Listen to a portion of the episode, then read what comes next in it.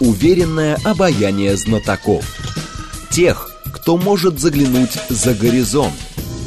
Они знают точные цифры и могут просчитать завтрашний день. Умные парни вновь и вновь выходят в прямой эфир, чтобы многое нам объяснить. Программа предназначена для лиц старше 16 лет. 15.06, столица, радиостанция «Говорит Москва», 94.8, микрофон Евгения Волгина. Мы продолжаем. Наш умный парень сегодня Александр Лосев, финансист, член Президиума Совета по внешней оборонной политике. Александр Вячеславович, рад вас приветствовать. Здравствуйте. Наши координаты 7373948, телефон, смски плюс 7925 888 948, телеграмм для ваших сообщений «Говорит МСК-бот». Смотреть можно в YouTube-канале «Говорит Москва», стрим там продолжается. Давайте же начнем с любопытной публикации в «Экономисте». Вот, она большая, но вот основную выдержку вам приведу. Значит, Экономист, Экономист пишет, почитал, что Россия тратит на СВО 5 триллионов рублей в год или 3% ВВП. Ничтожная сумма по историческим меркам. Прямые финансовые затраты на СВО низкие.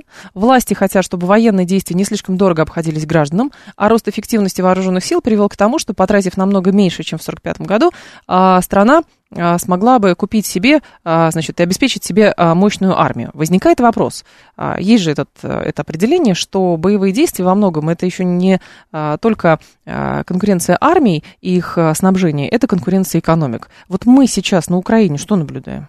Знаете, мы наблюдаем переход от Первой мировой войны к Второй мировой войне.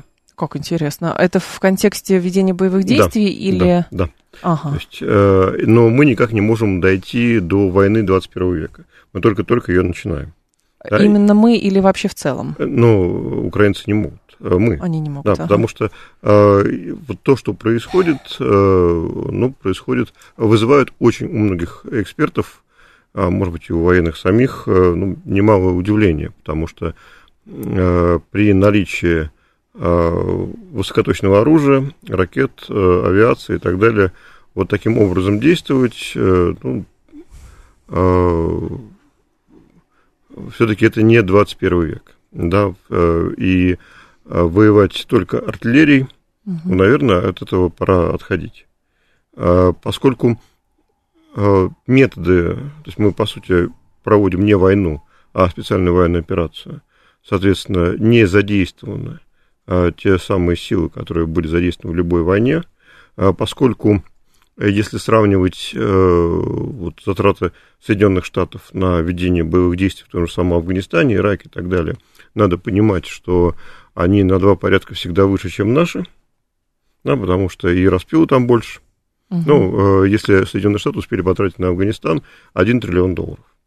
За 10 лет. За 10 да? лет, да. Угу. Ну, конечно, масштабы расходов. И я видел доклад Пентагона, в котором они э, рассказывали, что деньги тратились как-то совершенно безумно, и только на защиту э, техники от кустарных мин, ну, по сути, э, кусок трубы с гвоздями и взрывчаткой, американцы потратили 60 миллиардов долларов. Интересно. Это полтора наших оборонных бюджета. Понятно. Ну, хорошо. Вот, поэтому а, вот еще... сравнивать это невозможно. Да, у нас угу. немножко другие затраты. Мы, по сути, а, но еще не переходили к серьезным боевым действиям. Да, это все-таки оборонительное э, сражение. Да, мы не видели пока масштабных наступлений.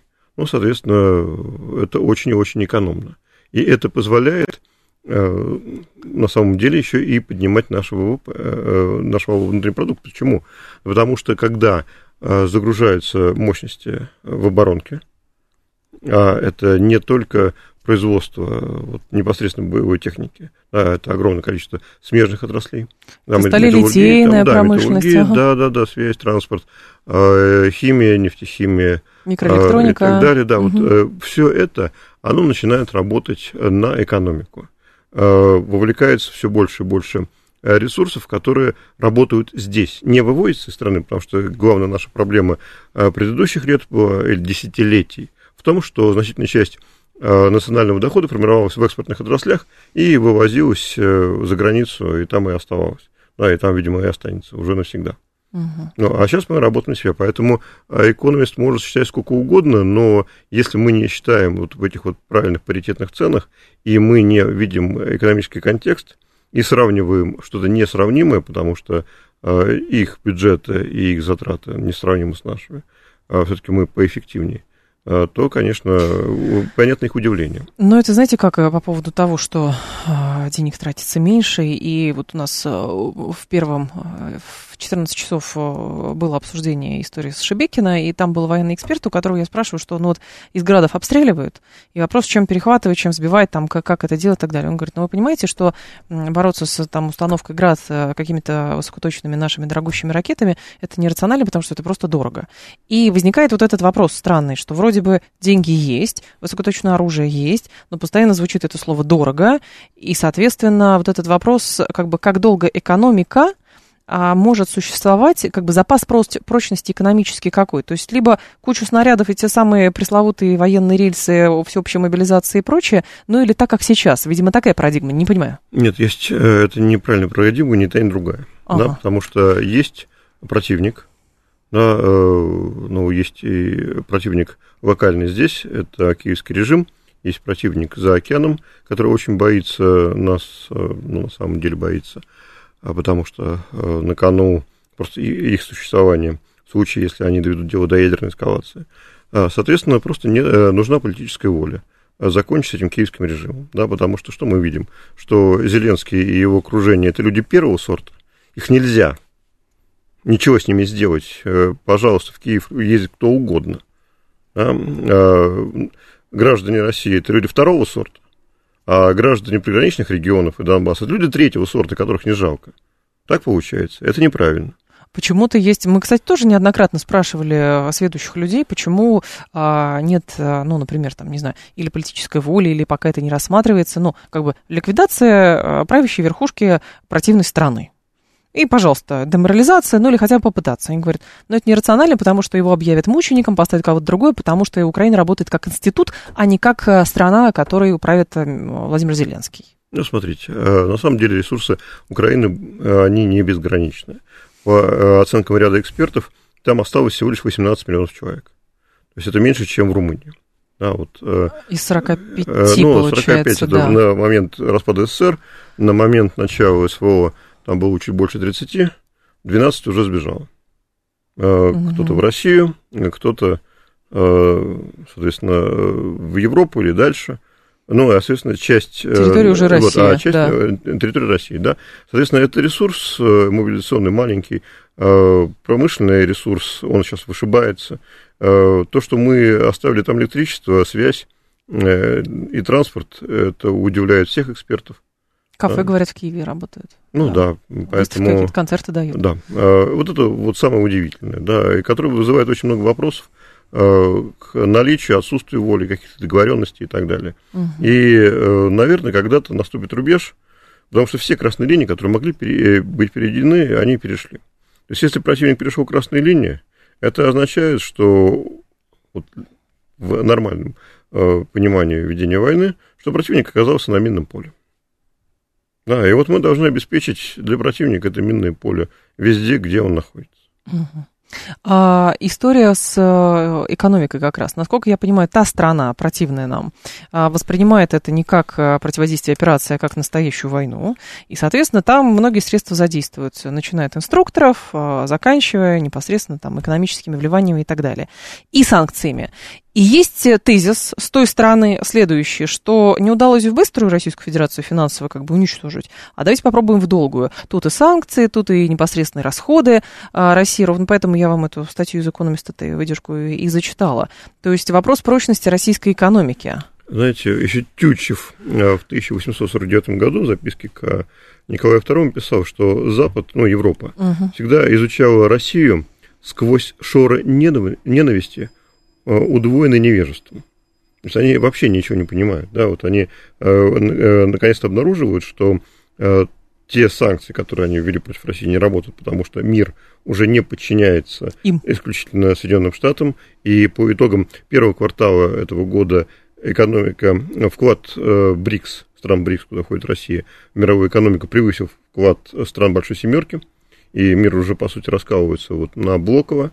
Это раз. Во-вторых, э, для нас э, всегда ВПК и то, что происходит дальше, вот восстановление разрушенных э, областей и реинтеграция территории, которые, населения и промышленности, которые вернулись в состав России, да, это мощный экономический стимул, потому что в экономической науке есть такое понятие постконфликтное восстановление, когда все разрушено, и вы начинаете туда вкладывать, а даже если вы для этого имитируете деньги, эти деньги не влияют на инфляцию, да, потому что инфляция это потребительская, это картошка-морковка, да, а вы покупаете э, строительные материалы, металл, там, транспорт и так далее, то есть вы стимулируете очень сильно собственную экономику. И чем дольше вот они будут жить э, в этой модели, что э, можно затянуть войну, тем мы будем более серьезно в экономическом плане подготовлены к дальнейшему противостоянию Западу. А у них интерес в затягивании конфликта в Европе есть? Э, нет, у них интереса нет.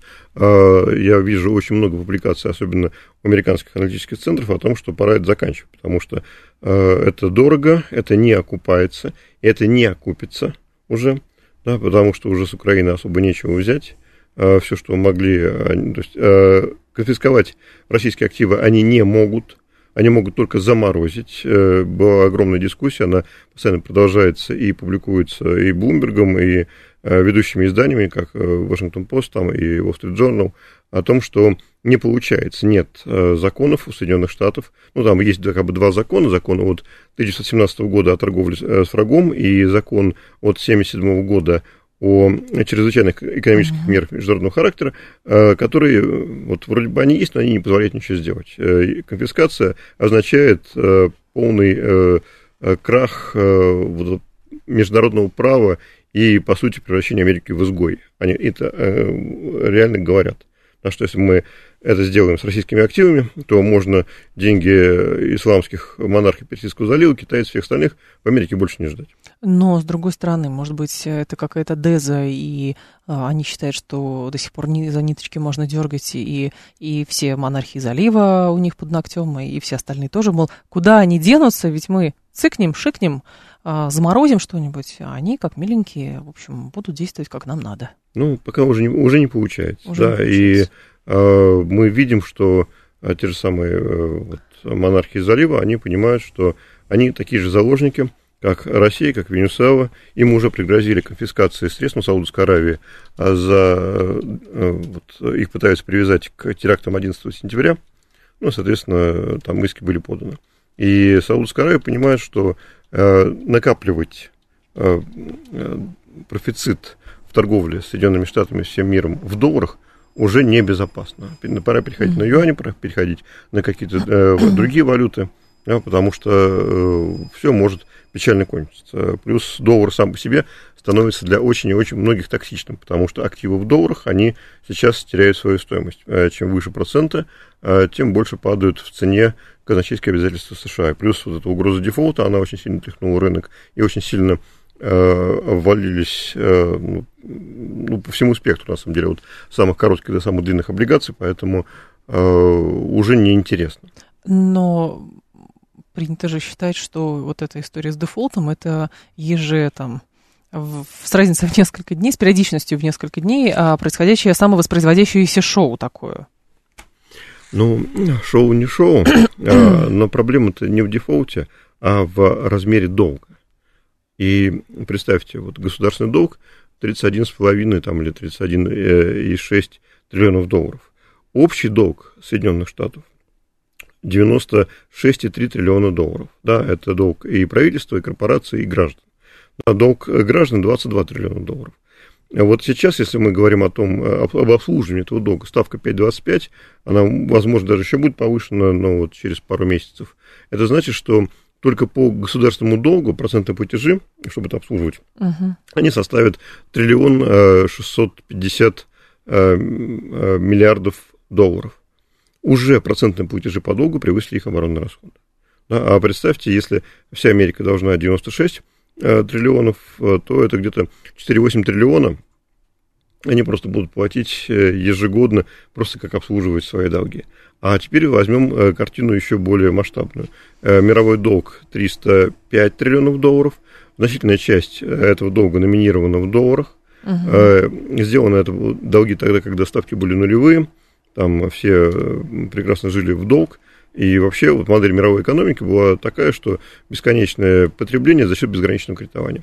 Вот сейчас э, праздник кончился, Да, получается, что э, тот период э, низких ставок э, оборачивается периодом высоких ставок, и вот эти вот триллионы, которые придется платить, это как раз те деньги, которые успели проесть Э, за счет э, тех кредитов. Теперь придется расплачивать. Ну, как энтропия хорошо накапливается, но, соответственно, куда-то это все противоречие должно канализироваться. И в этом отношении, что у нас? А, какая-нибудь э, большая победоносная победоносный какой-то конфликт с точки зрения штатов, куда можно, значит, канализировать эти деньги, а, долги, а, плюс заемщиков заодно в виде целых государств, и все и таким образом государство выныривает. Нет, не получится. Не Почему? получится, потому что что изменилось? масштаб настолько большой. Вот если бы это было лет 10 назад лет 20 назад, когда да, общий долг был порядка от 3 до 5 триллионов долларов, да, это можно было решить просто небольшим кризисом. Да, вот mm-hmm. мировой кризис, он может стоить от 5 до 15 триллионов долларов. А пандемия стоила 30 триллионов долларов. Но mm-hmm. не 300 триллионов долларов. Понимаете? И э, те хозяева вот этих вот э, сотен триллионов, на самом-то деле, э, они же понимают, что в случае ядерной войны они лишаются всего, потому что э, в случае ядерного конфликта, когда все превращается в радиоактивный пепел, в том числе и их э, триллионы, их активы, они уже будут бесполезны. Но вы как математик а, как раз, вот интересно математически выстроить а, модель а, как бы, или вероятности, просчитать вероятности именно ядерного апокалипсиса сейчас можно? Можно, она минимальна. Именно потому, что хозяева денег, те, кто пытаются сохранить гегемонию Соединенных Штатов, они э, сейчас не допустят э, никакого, никакой ядерной эскалации. Ни в каком виде. Да, э, вот особенно с Россией, страной, которая может Соединенные Штаты уничтожить. Поэтому все, что мы наблюдаем в последнее время, сводится к более таким либо конвенциональным, либо санкционным, либо каким-то прокси методом противостояния. Да, то есть, ну, война в серой зоне или война uh-huh. руками украинцев или что-то еще. А, ну, или, возможно, будет какое-то давление на элиты. Не будем забывать слова Бжезинского, если ваша элита держит миллиарды долларов у нас, это наша элита, и вы никогда не нажмете на ядерную кнопку. А факт приземления элит или как э, сейчас же а, как бы метод психологического воздействия на российские элиты, насколько я понимаю, с той стороны, это наказание Родиной как бы они вынуждены оставаться в России. Там, яхты свои перегонять куда-нибудь, не знаю, в бухту Золотой Рог, например. А, говорят, что там тоже были, потом ушли оттуда. Вот, ну еще куда-то. Как бы, а, с... я правильно понимаю, что это тоже не работает? Это тоже не работает, а, потому что э, в данном случае, вот, э, когда говорят про национализацию элит, это ведь очень страшное слово, если вдуматься в смысл. А, если нам необходима националь... национализация элит, значит, э, мы оккупированная страна. Значит, нами правят иностранцы. Значит, э, нужна народно-освободительная борьба. А uh-huh. это пугает. И э, вот почему до этого не доходит, э, почему решается по-тихому. Потому что дальше просто ну, вот, что-то, э, что взорвет элиты здесь, и будет полная замена. Да, то есть э, они и так-то близки к кризису легитимности. Uh-huh. А, история с а, деньгами. А, еще второй сюжет, об этом уже Блумберг пишет, что, значит, ну, пытается, насколько я понимаю, западная пресса все-таки пытается манипулировать повесткой во многом а, и дезавуировать роль России в плавном отказе от доллара. Вот, в частности, публикация, а, прям формулировки. «Однобокие торговые отношения с Индией вынуждают Россию ежемесячно накапливать до миллиарда долларов в рупиях, увеличивая запасы капитала в 147 миллиардов долларов, застрявших за границей, потому что Россия не может эти деньги вывести. А, резкое увеличение объемов поставок нефти из России и, соответственно, говорят, что на фоне увеличения роста продаж нефти мало что говорит о расширении поставок других товаров, плюс Россия не может вывести деньги. Но, видимо, аналитики Блумберга приходят к выводу, что доллар еще не конец.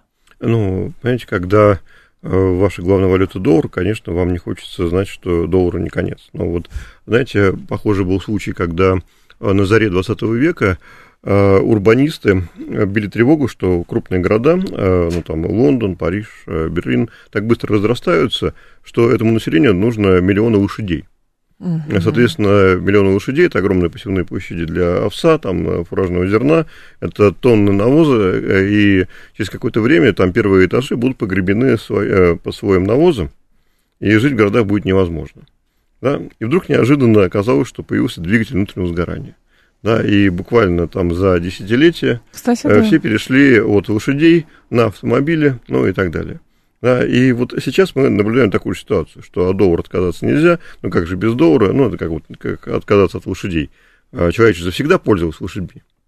Раз, Конечно. и появляется что-то еще, которое в корне меняет ситуацию. Вот э, Блумберг, он э, уже был пойман много раз на вот таких вот э, манипуляционных. ага. Почему э, на заседании ОПЕК Блумберг просто не, их просто не пустит америк- э, британскую, американскую прессу? Потому Ну, что они за такие публикации, много- да. конечно. И вот то, что я видел, э, это э, сумма гораздо меньше. Накопленная рупия это где-то порядка 40 миллиардов рупий, ну, там почти один к одному, э, ну, считайте, 40, э, 40 миллиардов рублей.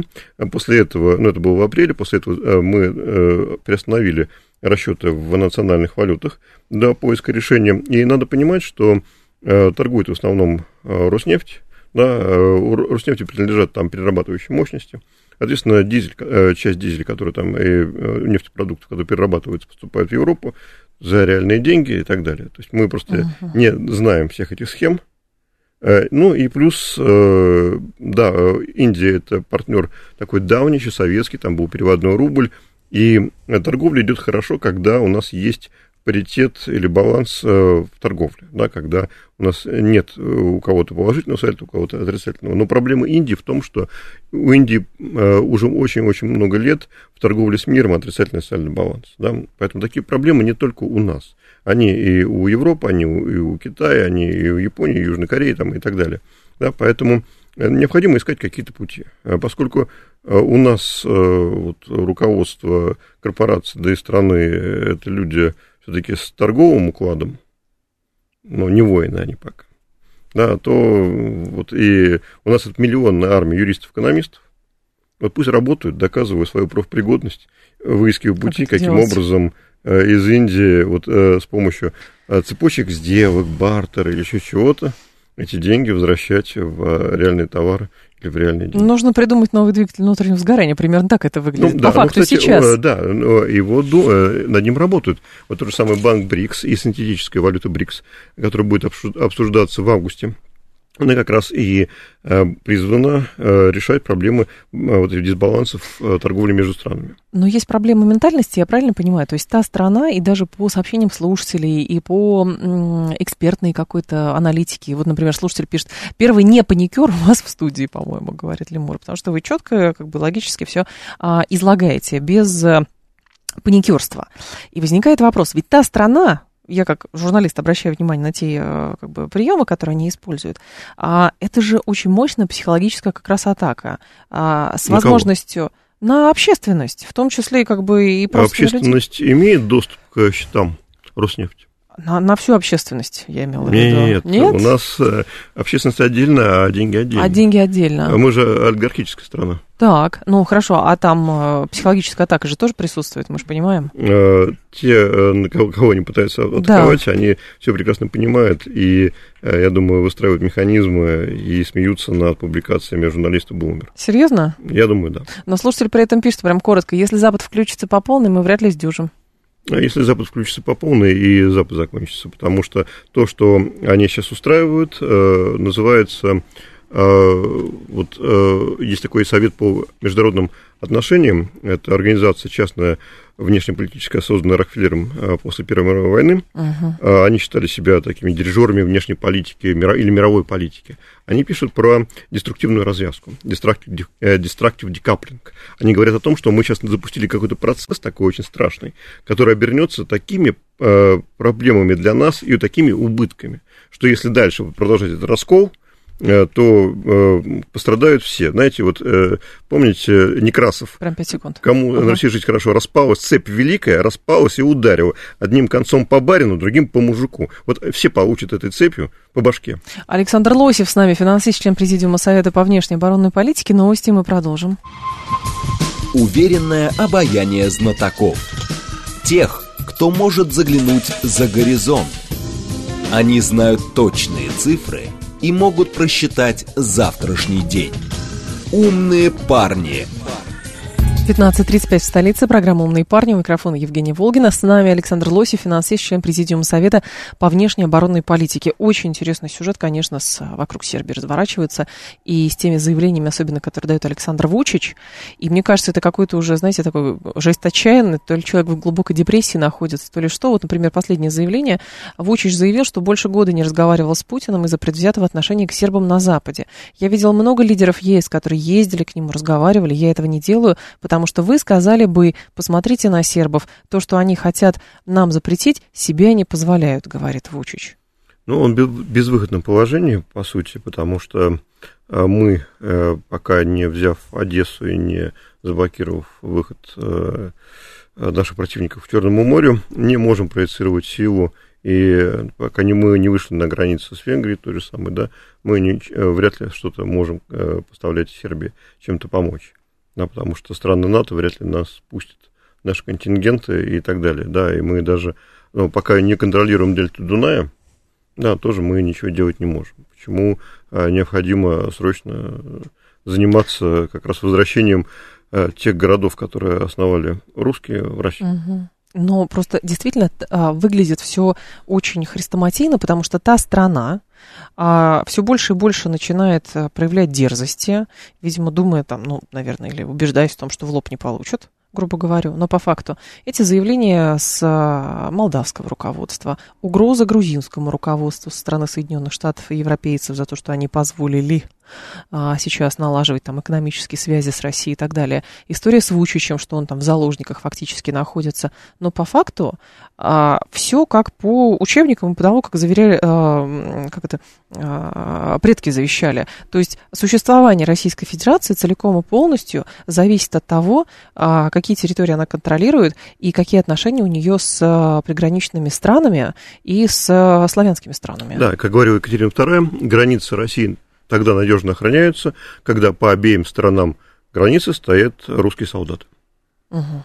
Сейчас по обеим сторонам выглядит. границы. Да, вот пока этого нет, э, границы наши ненадежны. А что касается э, Сербии, то действительно э, ситуация похожа на ситуацию Средневековья, когда турки также держали всех этих правителей в заложниках.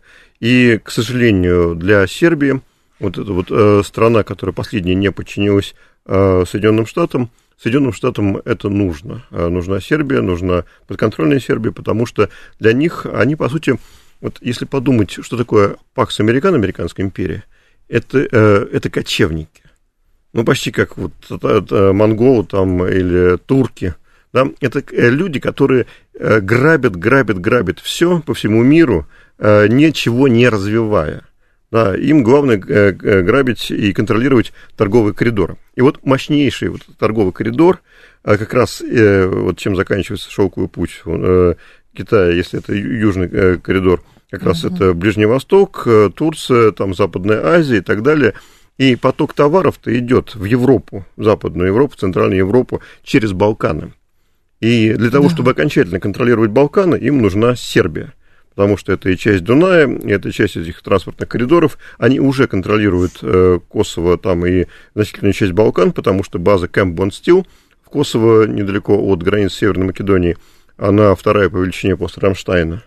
Там, они э, подчинили Черногорию, Черногория предала сербов, ну и нас тоже сам, э, и э, позволила теперь сделать выход к Адриатическому морю для этой базы Косово, Камбонстила и так далее. Да, вот Сербия последний крепкий орешек. И ситуация, да, очень непростая для Вучича, потому что, э, видимо, у него ультиматум. И придется привать, э, при, э, менять какие-то нетрадиционные методы. Там был единственный человек, который применял нетрадиционные методы. Мы помним, как, во что его превратила английская литература. Угу. Это Влад Дракула. Угу. Но не знаю, Вучич... Не Дракула, Вучич к сожалению, из тех да. людей, да. Совсем, но другое дело, что, скажем так, мы а, в нынешнем политической установке понимаем роль Сербии для нас и значимость Сербии для нас, конечно, и этого региона понимаем, для конечно, нас. Конечно, это все понимают. А, но вот а, проблема еще а, тех стран, которые пока не в НАТО, в том, что Соединенные Штаты пытаются их использовать против нас. Да, в 2019 году ну, по сути, 4 года назад был опубликован доклад «Россия НАТО. Безопасность на Черном море», где как раз и планировалось максимально использовать против России те страны, атака на которых или вот, использование которых не приведет к ядерному столкновению. Потому что что, кто у нас не в НАТО? Украина не в НАТО, поэтому можно воевать до последнего украинца. Грузия не в НАТО, поэтому вот Грузия как раз проявляет мудрость, а Молдавия не проявляет мудрость. И грузины, понимая, что воевать до последнего грузина на, для э, э, целей... Ради НАТО да, невозможно. Да, не, не, не, будут. не нужно. А, так. Видимо, в Молдавии руководство пошло по пути Зеленского. Народ, наверное, против, но а что еще остается? Вот Финляндия уже в НАТО, финнами не повоюешь так сильно. Остается либо кого-то исключать из НАТО, либо менять какие-то вот э, уставы НАТО и так далее для того, чтобы дальше воевать с Россией. Но там, конечно, на юге не вояки, такие румыны всем известно. Да, э, еще когда-то э, фон Мольтке-младший говорил Вильгельму II, что Э, неважно, Ваше Величество, на чьей стороне будет воевать Румыния, э, если на нашей стороне мне нужно будет 10 дивизий, чтобы ее защитить, э, а, чтобы спасти ее от поражения, а если против нас, то мне нужно будет 10 дивизий, чтобы ее разгромить. Ну, то есть, я правильно понимаю, это безосновательные а, аргументы или угрозы, которые периодически в прессе появляются, что, значит, ну, Молдавия не пойдет а, на Приднестровье, но румын переоденут, и они пойдут. Ну, Приднестровье, да, это такая вот ситуация болезненная, и то, что тогда мы не подошли к Одессе, и то, что, видимо, предстоит сделать, э, потому что ситуация, это долго подвешенной быть не может. Конечно, это болевая точка, и все э, это знают и понимают. Иначе видимо, там натовский флот появится. Э, ну, вопрос в том, что натовский флот, он в Констанции, это Румыния. А, Румыния страна НАТО, и там были установки Иджис, mm-hmm. вот, которые можно переделать на вот и стандартные ракеты Миссаус-2 и так далее, которые вроде бы про, а может быть и наступательные. То есть э, угрозы, они никуда не делись. И вот только выход нас, э, наших войск, как говорится, как говорила Екатерина, по обеим сторонам границы и контроль устья Дуная, ну и, соответственно, контроль э, акватории ближе к Румынии, ближе к Констанции, проблему решает. А как же э, постоянные тезисы о том, что э, НАТО в любой момент может включить, ну, как бы риск разрастания конфликта есть, но это тогда будет война с НАТО, НАТО включат, э, значит, эту статью о защите своих союзников, и, соответственно, это сразу ядерный апокалипсис. Нет, в том-то и дело, что вот возвращаемся интересно. к тому, да. о чем я начал. Собственники триллионов долларов – Э, то самое глубинное государство, оно заинтересовано менять мир и сохранить а, свою власть над миром, но оно не заинтересовано погибнуть. Оно не заинтересовано в крахе вот этой мировой системы, Потому что в случае ядерного апокалипсиса все их триллионы долларов, они бесполезны, как бесполезны гигабайты на флешке. Если нет компьютера, нет электричества, и вы попали в каменный век. Да? Угу. Соответственно, э, все, что будет э, увеличивать эскалацию, будет сильно и жестко пресекаться. Я думаю, что натовским генералам объяснили, что если что-то такое случится, они пойдут убирать снег в Аляску. Угу. А эскалация ради деэскалация? То, и вот, опять же, то, что пишет uh, Rand Corporation, это ведущий аналитический центр, uh, не так давно был доклад о конфликте великих держав, они рассматривают сценарий, что если такое происходит, что если НАТО вмешивается, Россия ну, это вот пишет э, это как бы не наш сценарий, их сценарий, но если Россия нанесет удары по Э, американским базам и по военным базам Германии, в Польше, в Румынии, э, в Великобритании, просто удар по Великобритании, э, и, видимо, еще они упоминают порты Северного моря, ну, скорее всего, это Роттердам, там, Голландия, то придется НАТО, НАТО закончится, да, потому что европейцы, ну, придется останавливать все это дело, потому что ядерного конфликта глобальные элиты не хотят, а, соответственно, э, народ Германии э, потребует от американцев убираться вон. Потому что, ну, как бы никто не хочет э, превращать, делать этих журавликов. Uh-huh. Мы, ну, в моем детстве мы все знали, кто такая девочка из Хиросимы Сасаки Садака, и почему она ну, не да. сделала тысячу журавликов, а сделала только 600. Uh-huh. Да, вот, видимо, европейцам предстоит понять историю этой девочки, почувствовать себе, если они дальше так продолжат. А в НАТО при этом рассматривает предоставление Киеву гарантий безопасности, включающих в себя обязательство оказывать поддержку, также консолидацию и усиление военной помощи для формирования сдерживающей оболочки вокруг Украины. Уже Эль Паис об этом пишет со ссылкой на источники. Но вот это тоже, это, знаете, из, мне кажется, из области красивых речей, пустых абсолютно, когда вот есть демократия, свобода, ценности и там гарантии НАТО для Украины. Ну, вот что-то в, в одном ну, ряду. Да, они хозяева своего слова, хотели дали, хотели взяли, они же обещали НАТО не расширять дальше, там, да, мало ли, что они говорят. А потом они также легко сдают а, всех, всех своих союзников и а, всех, ну, смотрите, что было в Афганистане, Э, что творилось в Ираке, когда вроде бы они вошли в Ирак, а потом Ирак вдруг стал шиитским. Да, и все, кто угу. за американцев, э, э, больно об этом пожалели. Ну, и даже вот Вторая мировая война, вспомним историю казаков из города Линц угу. в Австрии. Их всех отдали сюда Сталину. Так. Ну, те коллаборационисты, казаки, которые воевали на стороне СС, да. Как это сейчас э, переводится на нынешние реалии? Я, я думаю, что нынешние реалии будут такие же. Они всегда Серьезно? предадут, да, потому что интересы э, метрополии, интересы э, самих Соединенных Штатов, их элит – они выше, чем интерес каких-то лимитрофов и расходного материала. Это опять возвращает нас к истории с Грузией. Мне кажется, это очень важный прецедент. Хоть небольшая страна, и вроде бы только авиасообщение там, и отмена виз для грузин, которые сюда, но, судя по реакции президента Грузии, который по статусу ниже, чем а, премьер, а, ровным счетом показывает, что то, что обещали, видимо, Грузии 15 лет назад, никаких обещаний не было со стороны западных стран, а, соответственно, загибаться добровольно и не продавать никуда свою продукцию, ну, просто невозможно такого государства. Ну, это да, плюс у Грузии не то, что перед молотом наковальни, там еще три силы, еще и Турция, э, которая, mm-hmm. того гляди, Грузию поглотит, по крайней мере, а вот этот великий Туран, который строил Эрдоган, там или собирался строить, он предполагал включение Закавказья. Да, и Турция так смотрит на Батуми, как порт, и э, инвестиции турецкого бизнеса там достаточно большие, поэтому такой ползучий захват э, Грузии со стороны Турции он осуществится только если Грузия не будет вести ну, какую-то разумную политику, и Россия здесь как раз очень хороший противовес. Какой сейчас Россия имеет ресурс для того, чтобы сыграть именно на следующем противоречии? Распался Советский Союз. И вот эти тлеющие конфликты, а, они а, где-то переходят в новую горячую фазу, как с Карабахом было, тем более как с Украиной. Где-то это перманентное напряжение. И я правильно понимаю, что те, а, значит, страны там, Запада, Соединенные Штаты Америки умело использовали эти тлеющие межэтнические конфликты для того, чтобы постоянно эти бередящие раны были, и Россия не могла никуда отвлекаться.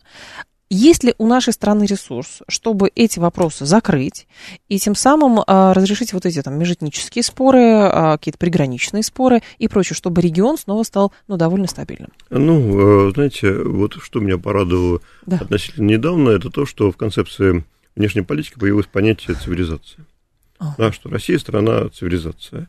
И, а цивилизация, она не ограничивается рамками конкретной страны. Да, и цивилизация это Э, территория э, многонациональная, просто с некоторыми правилами, э, правилами общежития внутри, там, ценностями, мир, там, целеполаганием, миропониманием, да, и взаимодействием с внешним миром. Да, и вот если наши ценности, они будут разделяться нашими соседями, если мы будем заниматься собственной страной и Здесь, ну, как бы я человек, который изучал астрофизику, есть такое понятие аккреция, это когда вот это звездные объекты, они начинают захватывать, э, притягивать э, гравитацией все больше и больше вот этой э, космической пыли, там, частиц uh-huh. из окружающего пространства, и там зажигаются как раз реакции, появляются звезды, да, вот если мы как раз и начнем увеличивать свой вес, да, потому что какая большая проблема вот последних десятилетий, вот до Э, распада Советского Союза в мире было такое понятие баланс сил. А, если есть баланс сил, если есть у тебя сила, э, значит, никто не имеет права вытирать тебя ноги и заниматься вот тем, что они занимаются вокруг наших границ и э, вести против нас войну. Uh-huh. А потом это все изменилось на баланс интересов. Да, если э, интересы это торговля, это доллара, это поставлять туда сырье, Э, жить там, э, там, э, покупать там виллы и отвозить туда детей, если мы говорим про элиту и так далее. э, Китай, который также вот находится, по сути, на грани холодной войны с Соединенными Штатами, точнее, уже в холодной войне с Соединенными Штатами, он тоже э, мыслит балансом интересов, а не балансом сил. Да, потому что Китаю интересно торговать, э, Китай, э, понимая, что рабочие места, там миллион рабочих нет, зависит от того, сколько он в Соединенные Штаты продаст. Да? А вот если мы возвращаемся к балансу сил и прекращаем думать про баланс интересов, все меняется моментально. Да, и нас уже нельзя будет игнорировать. Да. Вот знаете, как э, наша, э, ну, Запад э, очень хорошо описан э, одной фразой Мефистофеля в Фаусте. Он говорил Фаусту, Мефистофеле, ком больше силы, тот и прав. Никто не спросит, чье богатство, где взято и какой ценой. Война, торговля и пиратство угу. – три вида сущности одной. Вот для Запада война, торговля и пиратство – да, это равнозначные вещи. А для нас? А для нас, в ком больше силы, тот и прав. Угу. Но эту силу надо демонстрировать. Надо демонстрировать. Надо. И если мы ее не демонстрируем, то э, они борзеют. И если мы не демонстрируем экономическую силу и думаем, что импортозамещение – это замещение э, немецкой продукции на китайскую, к сожалению. Да, к сожалению, э, пока так. Но с китайцами же вообще хрестоматийно оказалось, что вот несколько раз мы в эфире тоже приводили этот пример. Там турбина нужна для одного арктического проекта. У китайцев мы собираемся покупать, потому что там Siemens невозможно уже все. А это э, китайская турбина полная, полная копия советской турбины, которую они просто скопировали и свои шильдики теперь делают. Ну да, потому что мы очень много-много растеряли. И э, то, что мы так отдавали свою э, интеллектуальную собственность легко и продолжаем отдавать, а, вот даже сейчас, когда ученые заставляют публиковаться в западных журналах, это, по сути, дарить э, наше изобретение нашему врагу. Да, ну, надо что-то менять очень сильно. И как раз вот э, сила Запада, сила э, не в том, что они давно уже перевели производство в Китае, в развивающиеся страны, а в том, что они владеют интеллектуальной собственностью, они владеют стандартами. Они сделали все, чтобы их стандарты, ну, как вот компьютер, если это компьютер Intel должен mm-hmm. быть, да, это их система операционная, там Microsoft и так далее – да, вот э, мы сейчас в той ситуации, которая был Советский Союз во время Холодной войны. Нужно создавать свое. Срочно, очень срочно. И, к сожалению, вот это вот э, э, такой срочности мы не видим. Да, мы по-прежнему видим, что кто-то считает, что все закончится, будет как при бабушке, но уже как при бабушке не будет, потому что если они действительно начали деструктивную развязку, как пишет Совет по международным отношениям в Вашингтоне, если они переходят к такому понятию, как френдшоринг, это новое слово в экономике, а, офшоринг – это за морем, оншоринг внутри страны, а френдшоринг – это когда все ваши производственные, торговые и товарные цепочки находятся в собственном лагере, да, когда вы торгуете, производите, производите и что-то делаете только в те, э, внутри тех стран, которые разделяют с вами ценности, э, демократические ЛГБТшные там, или, или традиционные там. Но, с другой стороны, мы же тоже, там у нас есть списки дружественных, недружественных стран, это же вот да, ну, ровно то же самое. Проблема в том, что вот сейчас происходит технологическое разделение. И если мы не какую-то нишу не застолбим в этом э, технологическом разделении, но у нас есть э, что-то, что э, как бы нам дают билет в бизнес-классе там 20, туда в будущее, да, в следующие 50 или 100 лет. Ну, допустим, это атомная промышленность. Uh-huh. Мы впереди планеты всей. Мы сохранили немножко вот, аэрокосмических технологий особенно гиперзвук. Э, мы сохранили оборонные технологии. Есть э, энергетика, э, есть ну, как бы математика там и так далее. То есть мы можем создавать какие-то программные продукты, участвовать в мировом разделении труда в программном обеспечении.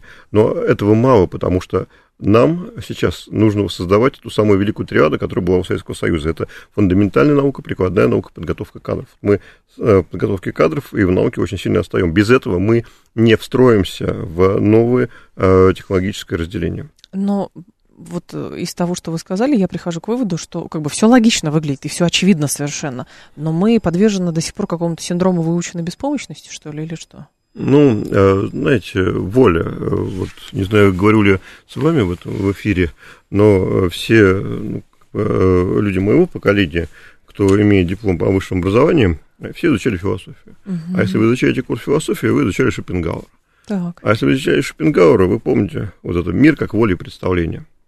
Да, потому что тот мир, который будет вас окружать, это зависит от э, вашего представления об этом мире и от вашей воли. Да? Угу. Если нет ни воли, ни представления, ну, соответственно, вот, э, мир будет вас окружать тот, который вам навяжут э, ваши противники. Ну, получается, там белые господа, которые научат жизни. Да. Примерно так выходит. А, Александр Лосев был с нами, финансист, член Президиума Совета по внешней оборонной политике. Александр Вячеславович, спасибо что Спасибо. были с нами. Далее у нас э, рубрика «Киноафиша», потом новости, потом Юрий Буткин. Я с вами прощаюсь. До завтра. Всем хорошего вечера.